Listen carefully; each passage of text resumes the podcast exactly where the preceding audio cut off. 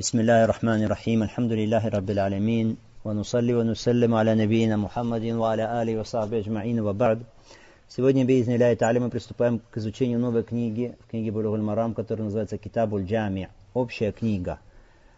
Общая книга. Что это значит? Это значит, что в книге Булюгуль Марам, в которой приводятся доводы на законоположение, этот раздел посвящен доводом на такие законоположения, которые касаются разных областей. То есть э, не относятся к какой-то определенной сфере фикха. Хорошо? Относятся к разным сферам, к разным вопросам. Поэтому общая книга Китабуль Джами, а первая глава в этой книге Китабуль Джами, которую мы будем рассматривать, иншаллаху та'аля, это Бабуль Адаб. Глава об Аль-Адаб. Аль-Адаб – благопристойность. Есть два вида благопристойности. Благопристойность в отношении Аллаха, субхану тааля, благопристойность в отношении рабов Аллаха. Благопристойность в отношении Аллаха, субхану тааля, заключается в возвеличивании Аллаха. Чтобы человек не заходил вперед, Аллах, субхану тааля, не пытался сделать это. То есть объявление дозволенным, халялем, то, что Аллах Субхану сделал харамом, запретным. Или наоборот, запрещение, то, что Аллах Субхану сделал халялем. Это все отсутствие благопристойности в отношении Аллаха Субхану Таля. Или вменение в обязанность, то есть отнесение чего-то к ваджиб, к обязательному. То, чего Аллах Субхану Таля не сделал ваджибом. Также благопристойность в отношении Аллаха Субхану Таля заключается в том, чтобы не ослушиваться Всевышнего Аллаха, ни тайно, ни явно – Потому что те, которые слушаются Всевышнего Аллаха, они не проявляют благопристойность. Итак, благопристойность в отношении Аллаха Субхану Тааля – это подчинение, покорность Аллаху, возвеличивание Его, отказ от того, чтобы пытаться обогнать Аллаха Субхану Тааля и так далее. Также к благопристойности в отношении Аллаха Субхану Тааля относится проявление в отношении Аллаха той благопристойности, которую проявляешь в отношении людей. Хорошо? То есть в том, в чем проявляешь в отношении людей, благопристойность проявлять также это в отношении Аллаха Субхану Тааля. То, что с людьми, возле людей делаешь, то же самое, когда нет людей, когда с тобой Аллах Субхану Тааля. Например, открытие аурата открытие аурата, человек стесняется, конечно, открыть свой аурат перед людьми. Аллах Субхану Тааля имеет больше права, заслуживает больше того, чтобы стесняться его. Если только, конечно, э, не нужда. Когда есть какая-то нужда для открытия аурата, это другое дело. То есть адаб, благопристойность в отношении Аллаха Субхану Тааля, можем сказать вкратце, что это покорность Аллаху с возвеличиванием Всевышнего, с уважением, почтительным отношением к установлениям Аллаха Субхану Тааля. Что касается адаба благопристойности в отношении творений, в отношении рабов Аллаха Субхану Тааля, то она заключается в том, что человек делает такие вещи, которые украшают его, которые делают его красивым, и наоборот сторонится вещей, которые морают его, и оскверняют его, и уродуют его, безобразят его – то есть он делает все, что делает его прекрасным, делает его красивым, то, что является похвальным, то, что соответствует благородству. Вот это есть адаб в отношении с людьми. Благопристойность в отношении с людьми. Понятие адаба, благопристойности, норм благопристойности, э, некоторые положения, связанные с благопристойностью, меняются. Бывают разные в зависимости от народов, у разных народов некоторые понятия благопристойности разные, что хорошо, что красиво, что некрасиво. Даже иногда бывает в одном народе меняются понятия благопристойности. Мы сейчас не говорим о тех нормах благопристойности, которые установлены шариатом. Это не меняется. Хорошо? Но есть другие некоторые вещи, которые в принципе в шариате являются э, дозволенными, но у каких-то людей, у каких народов это может считаться неблагопристойным. Это меняется в зависимости от мест, от народов, и это меняется даже у одного народа. Шейх Русамин Рахималла Та'аля говорит, на моем веку, например, раньше было некрасиво есть на рынках, принимать пищу на рынках. Сейчас мы видим, что ставят кафе или столовые прямо на рынках, и люди едят на рынках, и как бы не считается это уже некрасиво. Меняются нормы, говорит он, некоторые нормы появляются, обычаи, которые не являются хорошими, не являются красивыми. Например, богатые люди, говорит он, сейчас из зажиточные семьи перестали готовить дома еду, они собираются, как приходит время трапезы, приема пищи, собираются, всей семьей идут в какой-то кафе или в какой-то ресторан, сидят там, принимают пищу, Э, вокруг люди, то есть подражая Западу. Может, на Западе так, пойдем пообедаем, и идут они всегда, когда приходит время, не готовят еду, а идут куда-то, в какой-то ресторан или в какое-то кафе. Берет свою семью, и там женщины, и зачастую эти женщины, говорит он, не соблюдают правила хиджаба в должной мере. Сидят, разговаривают или смеются, эти женщины не замечают и так далее. Другой, говорит, обычай такой тоже, который возник, что люди среднего класса тоже не готовят дома сами, а покупают и приносят домой еду, как бы уже готовую, не готовя. Тоже это такая норма, которая изменилась, говорит он, хотя не приветствую я, говорит он, такое изменение, потому что если человек готовит сам, это лучше, это безопаснее, меньше шансов отравиться у человека, пища более здоровая и так далее. Много других плюсов в этом. Как бы то ни было, первый хадис здесь, в этой главе, который приводит Ибн Хаджар Аскаляни, рахималлаху та'аля, Табу Хурей, ради Аллаху та'аля, сказал посланник Аллаха, саллаллаху алейсалям, «Хаккуль муслима аль муслими ситтун. Иза лакитау фасаллим алей. Ва иза даак فأجبه وإذا استنصحك فانصحه وإذا عطس فحمد الله فشمته وإذا مرض فعوده وإذا مات فاتبعه Итак, пророк, алейсалату салам, говорит, мусульманин имеет шесть прав над мусульманином. Иначе говоря, у мусульманина шесть обязанностей по отношению к мусульманину. Если встретил ты его, то поприветствуй его. Если он пригласил тебя, то ответь на его приглашение. Если попросил у тебя наставления, то дай ему наставление. Если он чихнул и восхвалил Аллаха, тогда сделай ташмит. Что это такое, мы скажем. Если он заболел, посети его. Если умер, то проводи его. Хадис, который передал имам Муслим. Так сказано, хаккуль муслим аль муслими ситтун. Мусульманин имеет шесть обязанностей по отношению к мусульманину. Шесть это не значит, что их всего шесть. Упоминание числительного здесь не означает ограничение этих прав. Пророк, алейсалату называет так иногда число и упоминает хукмы какие-то, которые близки друг к другу, вещи, которые э, близки друг другу по положению, по суждению в исламе, суждение ислама о них, но это не означает хасар, не означает ограничение, что их всего шесть. Сказано, обязанности мусульманина перед мусульманином шесть. Сказано мусульманин. Кто такой мусульманин? Тот, кто свидетельствует ля иляха илля Аллах, что нет истинного божества, достойного поклонения, кроме Аллаха, что Мухаммад посланник Аллаха, и не совершает тех вещей, которые являются куфром. И первое право – «Изалякитау фасаллим алей». Если встречаешь его, то поприветствуй его.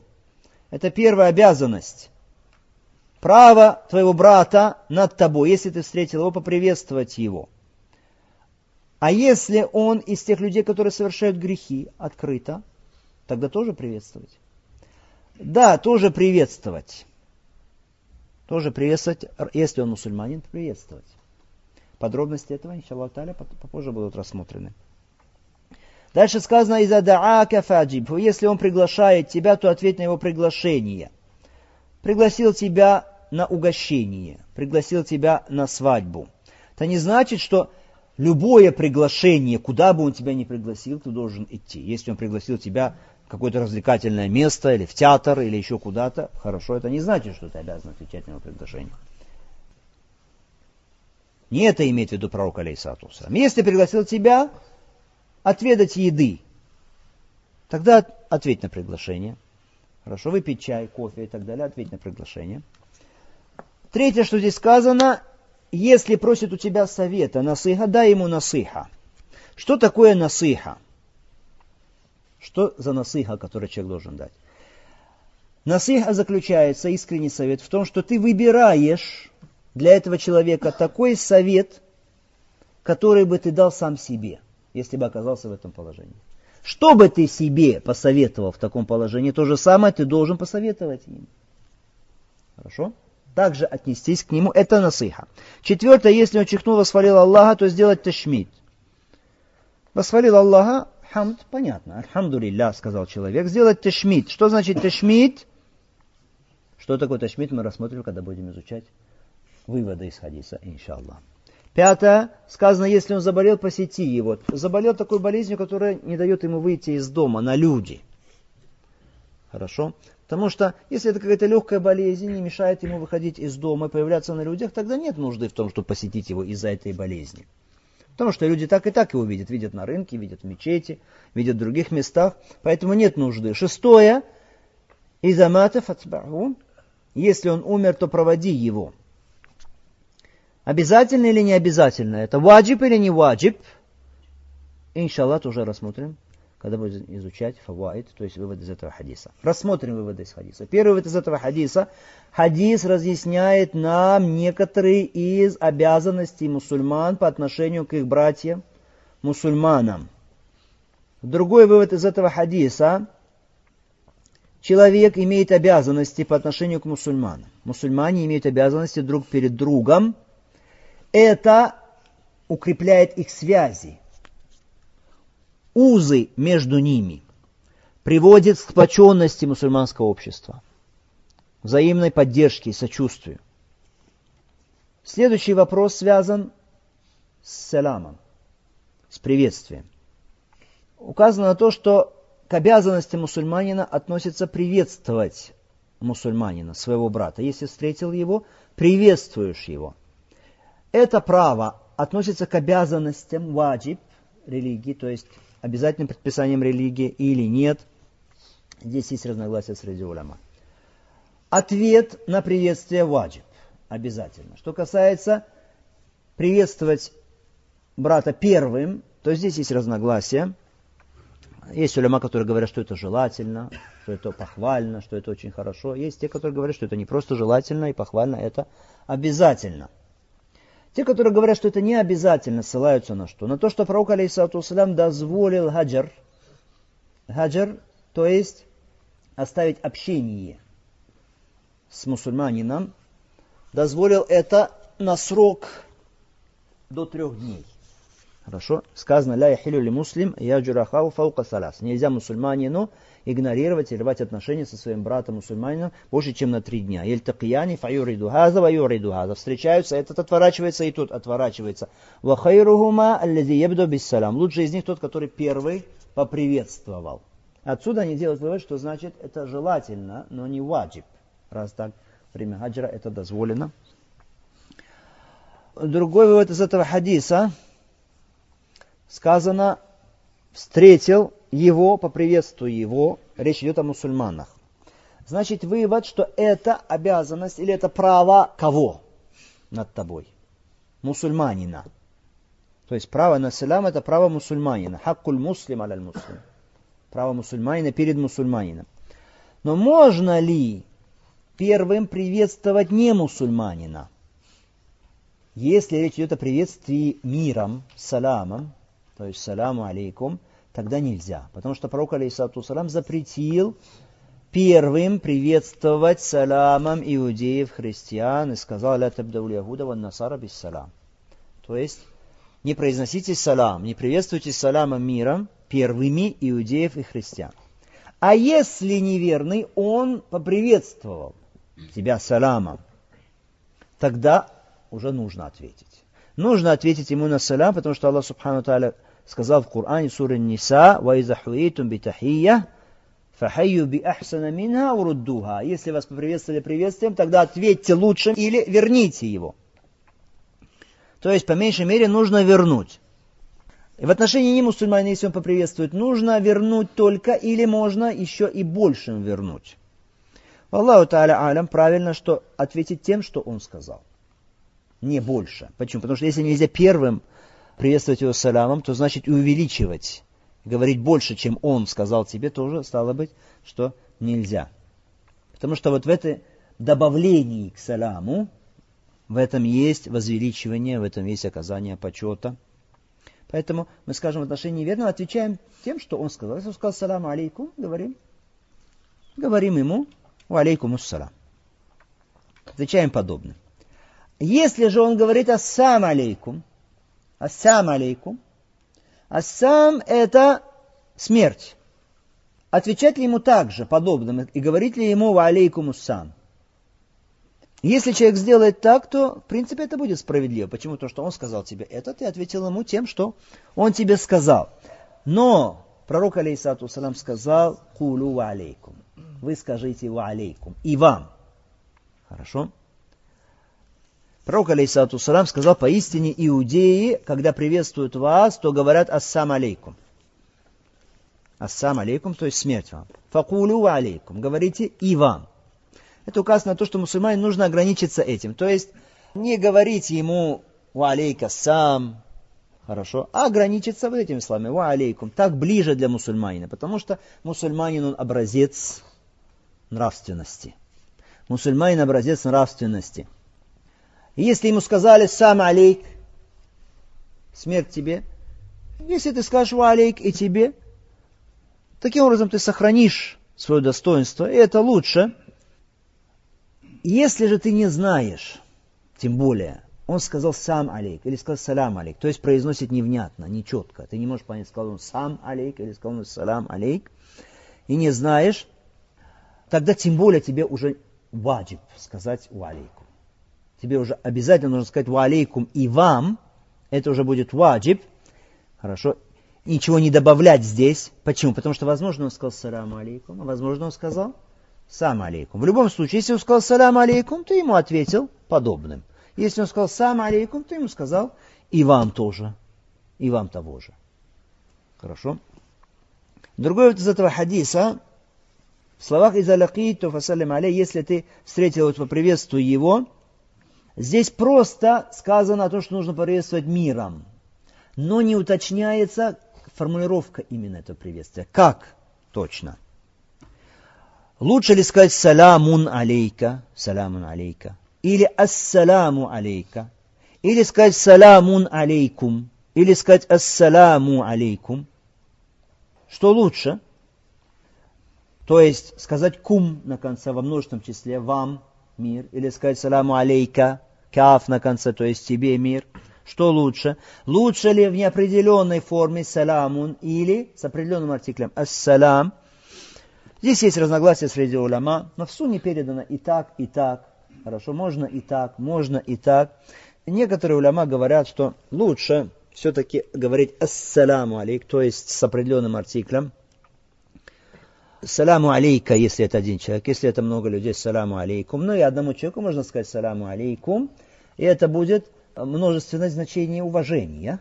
Значение уважения, если этот человек, конечно, достоин уважения и возвеличивания либо это будет приветствие этому человеку и ангелам, которые сопровождают его.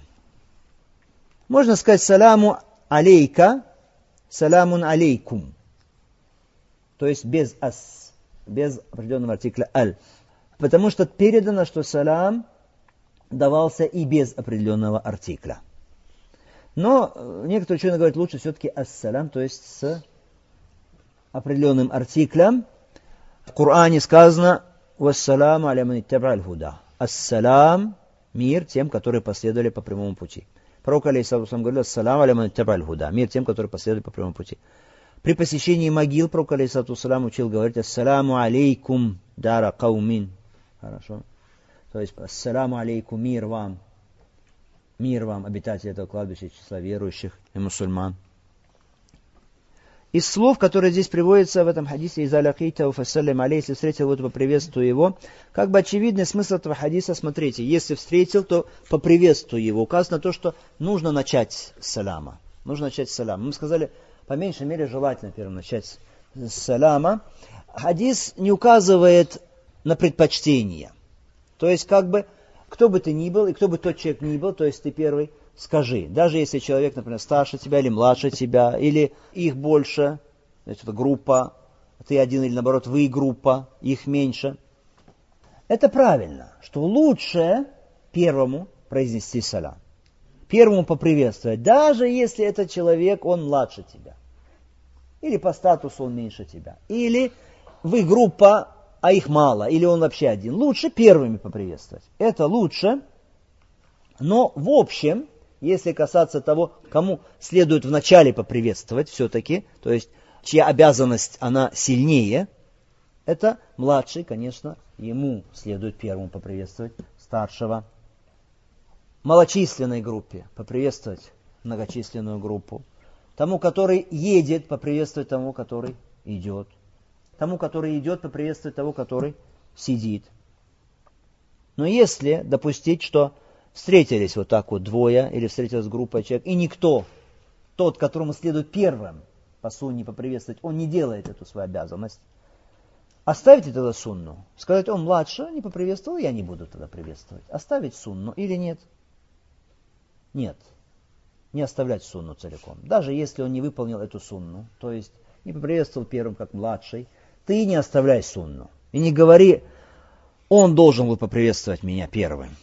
Поэтому что я буду приветствовать его? Я не буду. Пророк Алейсаутам сказал, Хайрухума ябду биссалам. Лучший из них двоих тот, который первый поприветствовал.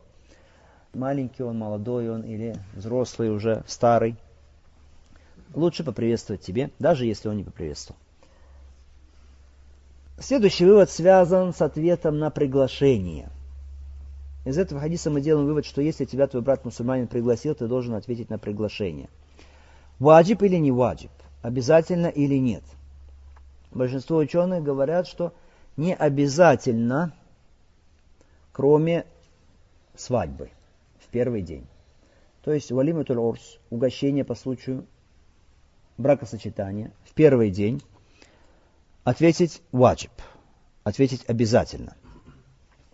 Хорошо. Некоторые ученые говорят вообще любое приглашение, не только на свадьбу, обязательно. Почему? Потому что хадис здесь, очевидно, смысл его касается любого приглашения. Если пригласили тебя, то ответь. И потому что это право, потому что это обязанность мусульманина перед мусульманином.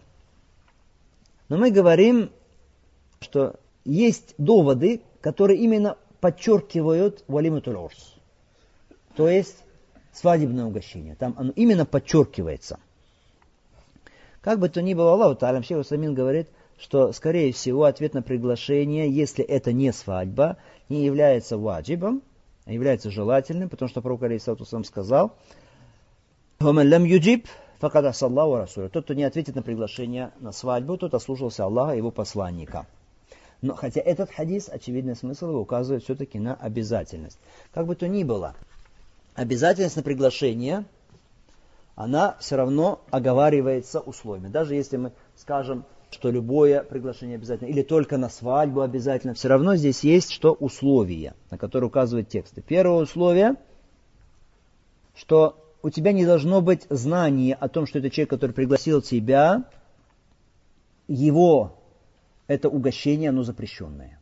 То есть, если ты знаешь, что вот этот человек, он разбойник, и он пошел сейчас, обокрал людей или ограбил их и устроил угощение и зовет тебя, тогда идти на такое угощение нельзя.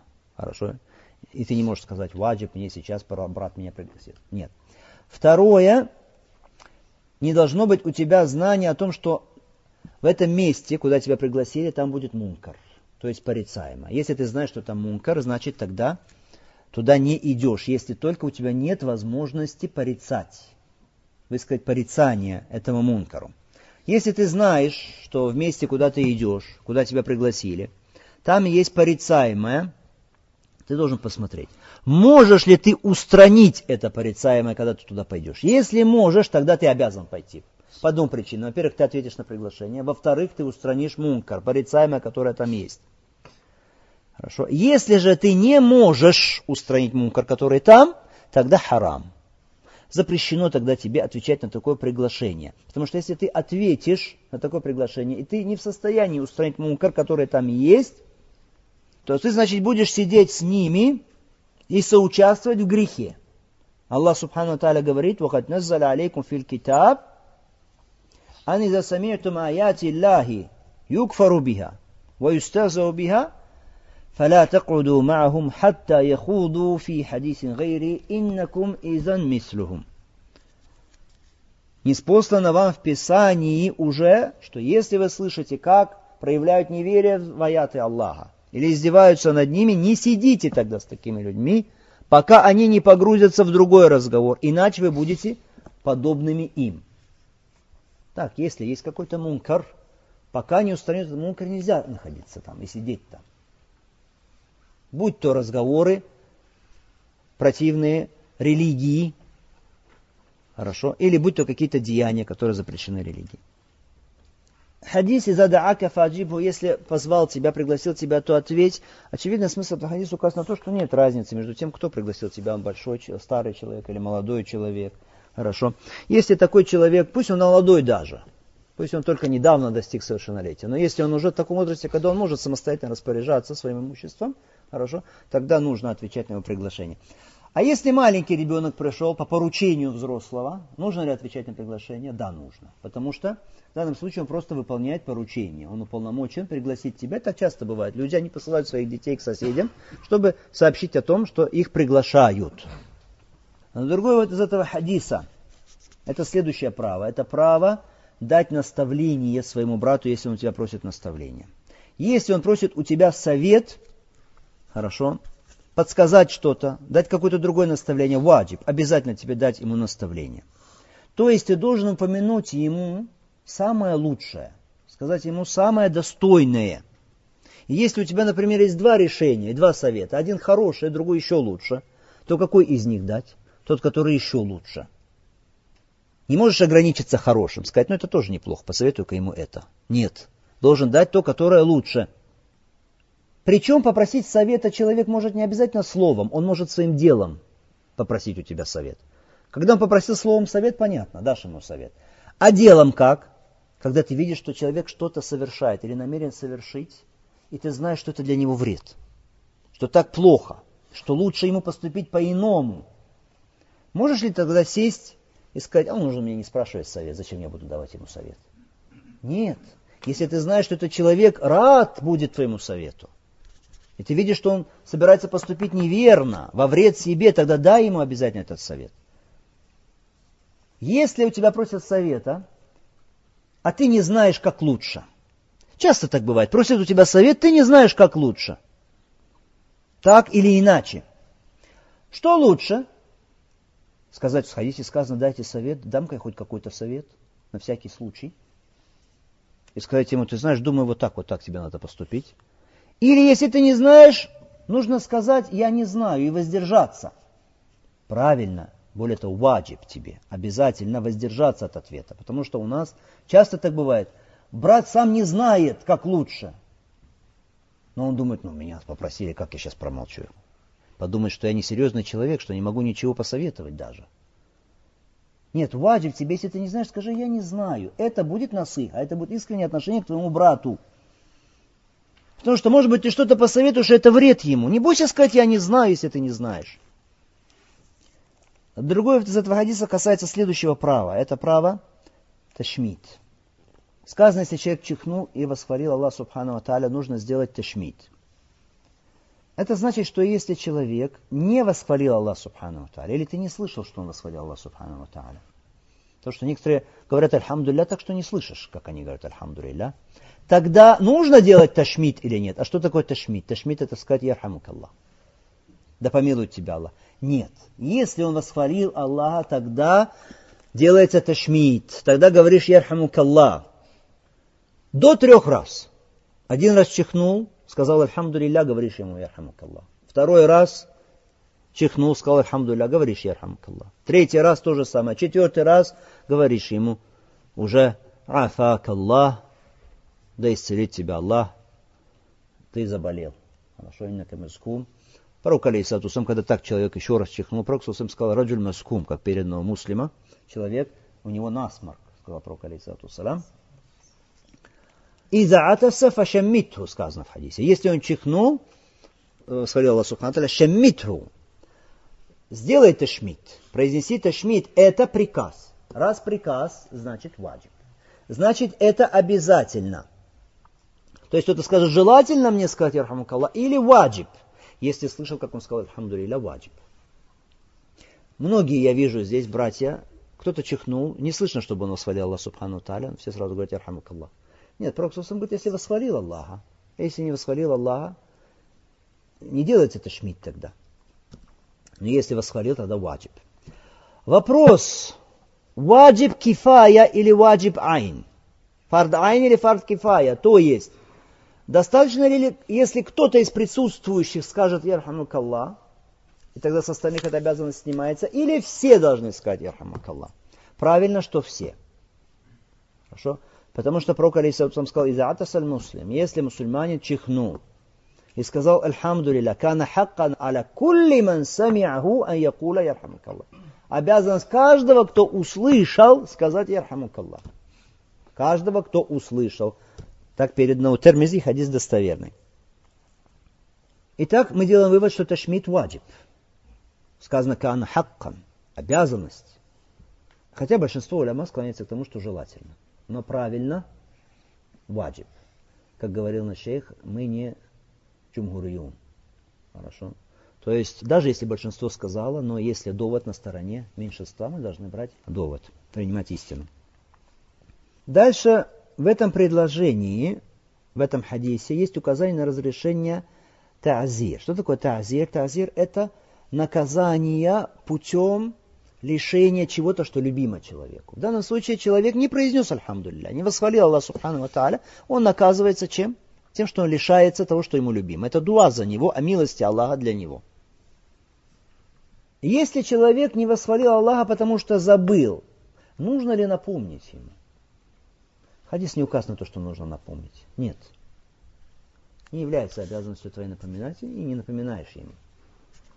А если ты знаешь, что человек просто не знает, что нужно сказать Альхамдулилля, нужно ли тогда научить его? Да. В таком случае нужно научить его, и если он скажет после твоего обучения Альхамдулилля, то скажи ему после этого Ярхамукалла, получишь ты здесь две награды, два деяния совершишь благих. Во-первых, ты научишь его, во-вторых, ты э, сделаешь ташмит. А если двое чихнули – если чихнули двое сразу и вместе сказали Альхамдулилля. Как тогда делать это шмид? Тогда говоришь им Ярхакум Аллах. Хорошо?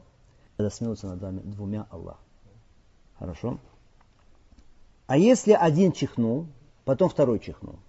Если один чихнул и сказал Альхамдулилля, хорошо, а потом второй. Тогда одному говоришь, Ярхамукаллах, а потом что? Второму говоришь, Ярхамукаллах.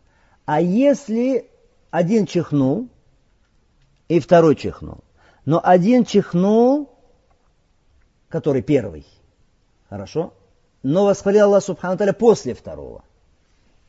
То есть, один чихнул, потом второй чихнул. Второй первым восхвалил Аллах Субхану Таля. Первым восхвалил Аллах Субхану Таля. А потом только тот, который первым чихнул своего субхана. Кому первым скажешь, Ярхамукалла? А? а? Первым, да, тогда первым. Почему? Потому что здесь не тот, который первый чихнул, а который первый сказал. Потому что э, в расчет берется, кто первый восхвалил Аллах Субхану Следующий вывод касается посещения больного. Касается посещения больного. Если твой брат заболел, сказано, нужно посетить его. Вайза марида фаудху. Ваджиб или нет? Обязательно или желательно? Да, большинство ляма говорят, что желательно, что это сунна. Но правильный ответ, что это фард кифая. То есть это обязанность кифая. То есть если часть выполнила, то с других снимается. Хорошо. Нельзя сделать так, нельзя допустить, чтобы человек заболел, мусульманин, и никто не пошел и не, не посетил его. Нельзя допускать подобного. Кто-то должен посетить его. Вопрос, а если человек заболел такой болезнью, которая не держит его дома? То есть человек, да, заболел, ну, какая-то у него рана на лице или что-то еще. Он ходит, или глаз там воспалился, он ходит по городу, мечеть посещает. Нужно тогда посещать его дома? Будет ли обязанность мусульман посещения его? Нет, в таком случае не будет. Именно речь идет о тех, которые задержаны болезнью дома и не могут выходить из дома. Да, для них эта обязанность у них перед другими остается. Следующий вопрос. Посетил больного ты, посещение больного. При посещении сидеть ли там у больного долго или визит должен быть коротким? Правильно, да. Нужно смотреть по желанию больного, по его состоянию. Как больной относится к твоему посещению? Если ты видишь, что он хочет, чтобы ты посидел подольше, тогда посиди подольше. Если ты видишь, что больному неудобно, что он хочет остаться один, остаться со своей семьей, что ему тяжело присутствие посторонних людей, тогда не затягивай свой визит. Посиди немножечко и потом уходи. Хорошо? Человек должен э, быть мудрым в этом. Потому что больным действительно бывает иногда тяжело, когда возле них сидят долго.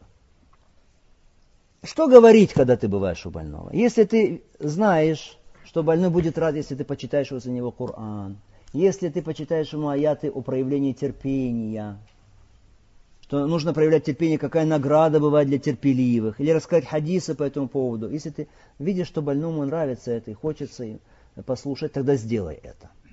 А если ты видишь, что больному хочется, чтобы ты с ним просто поговорил, что было раньше, например, вспомнили какие-то дни былые, Хочет он, вот помнишь, так мы ездили туда, или ходили туда, или случилось так. Видишь, что он расположен к такой беседе, поговори с ним об этом тоже. Почему? Потому что внесет радость просто в сердце больного. Вопрос посещения не мусульманина. Допустимо ли посещение больного не мусульманина? Ответ, если в этом есть польза. Если в этом есть польза. Если ты видишь, что человек предрасположен к исламу, что посещение его подвинет к принятию ислама. Хорошо? Приблизит его к исламу. В таком случае посещение его, конечно, что желательно. Пророк Алейсатуслам посещал больных иудеев. Мы знаем, что от посещения его иудеи приняли ислам. Хорошо, два случая описаны, когда приняли ислам. Люди, когда посетили пророка Алейсатуслам. Да, иди к такому неверному, посети его, призови его к исламу, к принятию религии истины. Если же это родственник, с которым ты обязан поддерживать родственную связь, тогда это уже будет что для тебя, конечно же, необходимо посетить его, потому что это поддержка родственной связи, даже если это неверно. Потому что Аллах Субхану сказал по поводу родителей, «Ма ильма», если они тебя заставляют предать мне сотоварища то, о чем нет у тебя знания, тогда не подчиняйся им, маруфа, но сопровождай их в этом мире во благе родителей. Хорошо? То есть, да, они неверные, но поддержка родственных связей и а, благочестивые отношения, оно все равно что остается. Следующее, о чем сказано в хадисе, из выводов из хадиса, это исправ мусульманина, если он умер, проводите его. Проводите его из амата фатбаху, это фарт кифая. Это фарт кифая. То есть, если часть мусульман сделала это, хорошо, других снимается обязанность. А где доказательство, что это фарт кифая, а не фард айн? Доказательство, что когда возле пророка, алейхиссатусам, проносили носилки с умершим, и сидящие возле пророка, алейхиссатусам, отозвались хорошо о нем. Пророк, алейхиссатусам, сказал обязательно для него. Потом, когда пронесли другие носилки, он сказал, что обязательно для него. Пророк, алейхиссатусам, не встал и тоже не пошел вместе с похоронной процессией. Значит, что это фарт кифая. То есть, если достаточное количество мусульман принимают участие, то с других обязанность снимается но желательность остается. То есть участие в похоронах, конечно, это желательность, за это большая награда. Если человек участвует в похоронах до того момента, пока будет совершен погребальный намаз, тогда получает за это один кират награда. Если до того момента, когда покойник будет уже погребен, тогда два кирата. А кират, как сказано в хадисе, мислю джабалейни лазимейн. Эти два кирата как две большие горы. Асгарухума мислю Ухуд. Самая маленькая из них, как гора Ухуд. То есть такая большая награда за участие в похоронах. А если на этих похоронах есть мункар, порицаемое, например, например, музыка. Да, есть такие некоторые, которые считают себя мусульманами, но при этом похороны у них проходят с печальной музыкой, которая играет как траурная музыка и хорошо и тому подобное. Можно ли тогда участвовать в таких похоронах, провожать нет, в таком случае нельзя. Если только у тебя нет возможности изменить этот мункар. Если ты можешь изменить это порицаемое, тогда участвуй. Еще очень важный момент для человека, который участвует в похоронах. Когда он участвует в джаназа, следует ему думать о смерти, о собственной участи, о том, что ты тоже умрешь, назидаться этими похоронами. Это человек, который сейчас на носилках. Люди его несут на носилках. Вчера он сам еще нес кого-то на своих плечах. А сегодня уже его несут. Это человек, который вчера ходил по земле, сегодня уже будет погребен внутрь земли. Это тоже недалек от этого. Очень близок к этому. Может, ты не знаешь, может быть, остались считанные часы до твоего вхождения в землю. И с тобой сделают то, что сейчас делают с этим человеком. Поэтому, если человек участвует в похоронах, ему нужно думать о своей участи, о своем исходе. Не как делают некоторые люди, которые участвуют в похоронах, начинают смеяться, хихикать, начинают э, о делах разговаривать, о бизнесе, мирских каких-то вопросах. Сегодня я это продал по такой цене, а вчера купил то-то, вчера такую-то запчасть для машины поменял. Начинается обсуждение каких-то проблем с машиной, у кого что сломалось, у кого что застучало там. Все это время похорон. Что вчера ели, что пили, комплименты по поводу одежды, какая хорошая куртка, какая красивая одежда и так далее. Это, конечно, большая ошибка. Не следует так делать. В каждой ситуации свое слово. В данном случае нужно думать об участи своей и назидаться. Это что касается данного хадиса. Следующий хадис от Абу Хурей, ради Аллаху Талян, который сказал, сказал посланник Аллаха, саллаллаху алейhi «Унзуру иля ман хуа асфаля минкум, ولا تنظروا إلى من هو فوقكم فهو أجدر أن لا تزدروا نعمة الله عليكم Смотрите на тех, кто ниже вас, и не смотрите на тех, кто выше вас. Это ближе к тому, чтобы вы не относились пренебрежительно к милостям Аллаха к вам. Хадис, который передали оба имама. Так сказано, смотрите. Это приказ, но это приказ как назидание от пророка Алисатуса. Наставление. Унзуру. Смотрите глазами на того, кто ниже вас.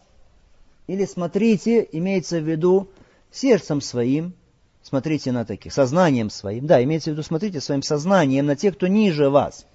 Ниже вас в чем?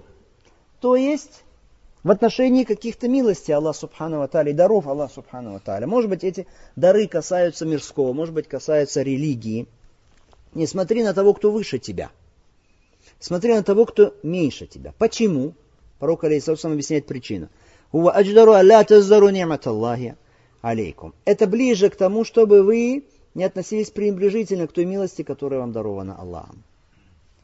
Эти милости, мирские милости, милости, связанные с религией. Это очень мудрое наставление от посланника Аллаха, саллаху вассалям. Не всякого сомнения, Всевышний Аллах сделал людей разными. Аллах Субхану Таля говорит, «Онзур кейфа фаддальна ба'дахум аля ба'д». Посмотри, как мы отдали предпочтение одним над другими. Люди имеют разный уровень в том, что касается богатства, в том, что касается силы, в том, что касается детей, в том, что касается красоты внешней и так далее – во всем люди разные. Можем сказать, что ты не можешь найти двух людей, которые были бы полностью подобны друг другу, одинаковые друг другу. То есть во всем одинаковые. Нет, обязательно, что есть в чем-то у них разница. Если они в чем-то похожи, в другом они все равно разные. А если разные люди, значит кто-то в чем-то выше, чем другие. Хорошо? Тебе нужно смотреть на кого? Тебе нужно смотреть на того, который меньше. Почему? Потому что когда ты видишь того, кто ниже, ему дано меньше милости. Хорошо? Тем самым ты не будешь пренебрежительно относиться к той милости, которая дана тебе. Будешь оценивать ее. Смотри на того, кто ниже. Предположим, у тебя зрение немножко слабое. Может быть, ты видишь на 20 метров. Хорошо. Есть какой-то человек, другой, который видит только на 10 метров. Есть третий человек, который видит на расстоянии 100 метров. На кого будешь смотреть ты? Смотри на того, который ниже тебя, который видит на расстоянии 10 метров. И говорю, альхамдулилля, смотри. Да, я вижу на 20 метров, но этот вообще на 10 видит всего. И будешь тогда оценивать милость Аллаха Субхану Таля. Не будешь пренебрежительно относиться к дарам Аллаха. А если будешь смотреть на того, который на 100 метров, и говорить, вот я обделен, вот всем дано, а мне не дано, все зрячие, а я близорук. И будешь тогда проявлять ропот и недовольство милостью Аллаха Субхану Тааля.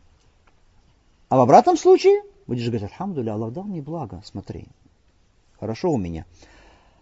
То же самое касается, например, знания. Вопрос получения знания. Ты видишь, какой-то человек, у него память отличная. Крепкая память. Берет большие объемы, учит их быстро и запоминает надолго. Хорошо, на месяц, на два, видишь, он хватает то, что он выучил, он не забывает. У тебя средняя память. Учишь не очень быстро, забываешь, не очень быстро, но и ненадолго хватает. Есть третий человек, которого вот так вот учишь, учишь одну строчку, две строчки, он никак не может запомнить. Потом с трудом запомнил эту одну-две строчки, встал с этого места, еще не остыло место, где он сидел, он уже забыл. На кого смотреть в данном случае? Смотреть на того, который запоминает тексты большие надолго, или смотреть на этого тебе? Смотри на этого, который меньше. Благодаря Аллаху Субхану Таля, скажи Альхамдулилля. Тогда будет тебе очевидной милость Аллаха к тебе. Явными дары Аллаха к тебе. То же самое касается, например, норм нравственности. Есть какие-то люди, альхамдулилля, прекрасный нрав у них, прекрасный характер, радушный, улыбчивый всегда. Люди его любят. Все время он приветлив, все время улыбается. И другое, аузубилля, прибегаем к Аллаху, хмурый все время, недовольный, ни с кем не хочет говорить, чтобы с ним кто-то говорил. Ты средний между тем и другим. На кого будешь смотреть? Будешь смотреть на того, кто ниже. Для чего? Чтобы оценить милость Аллаха, которая тебе дана. В вопросе Айбада то же самое. Какой-то человек много поклоняется, много дает садаха, постится, проявляет благочестие к родителям, поддерживает родственные связи. И другой человек, который пренебрегает всем этим, на кого будешь смотреть? На того, кто ниже. Почему? Потому что милость Аллаха в том, что касается религии, важнее, чем милость Аллаха в том, что касается мирского. Если в мирском ты смотришь на того, кто ниже, чтобы оценить милость Аллаха, то здесь тем более. Некоторые уляма проводят разницу, говорят, нет, в мирских вопросах надо смотреть на того, кто меньше, того, кто ниже, а в религиозных вопросах на того, кто выше, нужно смотреть. Что мы скажем? Мы скажем, это смотря для чего смотреть. Внимательно. Если речь идет о милости Аллаха Субхану Тааля, о том, чтобы правильно и по достоинству оценивать милость Аллаха Субхану тогда смотри на того, кто меньше. Смотри, насколько людей ходят и не знают дорогу в мечеть. Сколько людей, которые, когда слышат азан, убегают. Сколько людей, которые, когда им говоришь, идет урок, разъясняется аят, хадис, они убегают. А когда им говоришь, там где-то выгодная сделка торговая или развлечение, то они бегут туда. Сколько таких людей? Альхамдулилля, посмотри на это и оцени милость Аллаха, что ты сидишь сейчас здесь, что ты сидишь на уроке, что ты сидишь на намазе, совершаешь намаз, что ты в мечети. Оцени милость Аллаха Субхану Аталя. С этой точки зрения смотри на тех, кто меньше. Смотри, сколько людей погрязли в ширке, а Аллах Субхану Таля вывел тебя из ширка к Таухиду, чтобы ты возблагодарил Аллах Субхану Таля. А другая сторона, другая сторона это твое деяние. Вот здесь, да, здесь соревнуйся, чтобы опередить в благом других. Не останавливайся на достигнутом. Не говори, а все, я уже и намаз совершаю, уже я и пощусь, все, хватит мне. Нет, опережай других достойных, те, которые проводят жизнь в поклонении Аллаху Субхану Атале в праведности, старайся опередить их. Соревнуйся в благочестии с другими, чтобы опередить их. Это вопрос уже другой, вопрос твоего действия. В твоем действии, чтобы видеть свои упущения, да, смотри на тех, которые опередили тебя, бери с них пример, чтобы опережать их. Но в вопросе оценки милости Аллаха Субхану Аталя смотри на тех, кто ниже, как в вопросах мирского, так и в вопросах религии.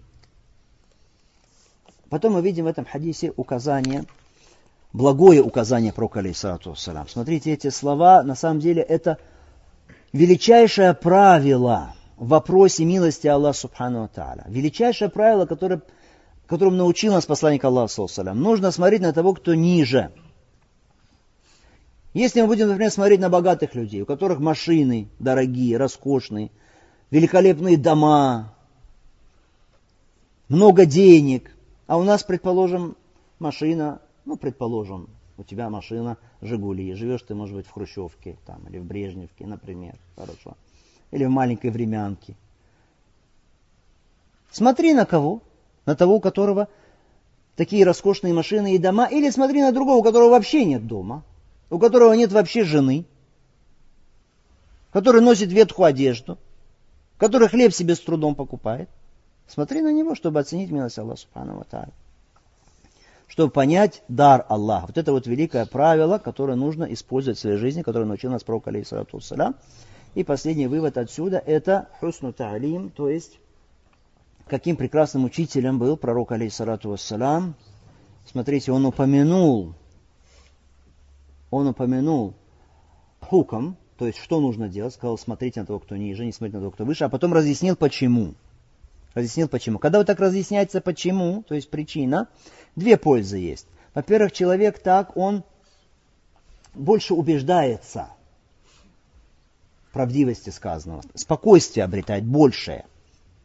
То есть человек, если он знает хуком, суждение и знает причину, дает ему большее спокойствие. Хотя, конечно, верующий человек, он должен подчиняться Аллаху, его посланнику, даже если он не знает причину, почему. Не знает мудрость, почему именно так, такое указание есть. Но если он знает мудрость, то это укрепляет его больше, дает ему больше спокойствия. Смотрите, пророк Алисату сам, когда взял зеленые веточки и воткнул их в могилы двух людей.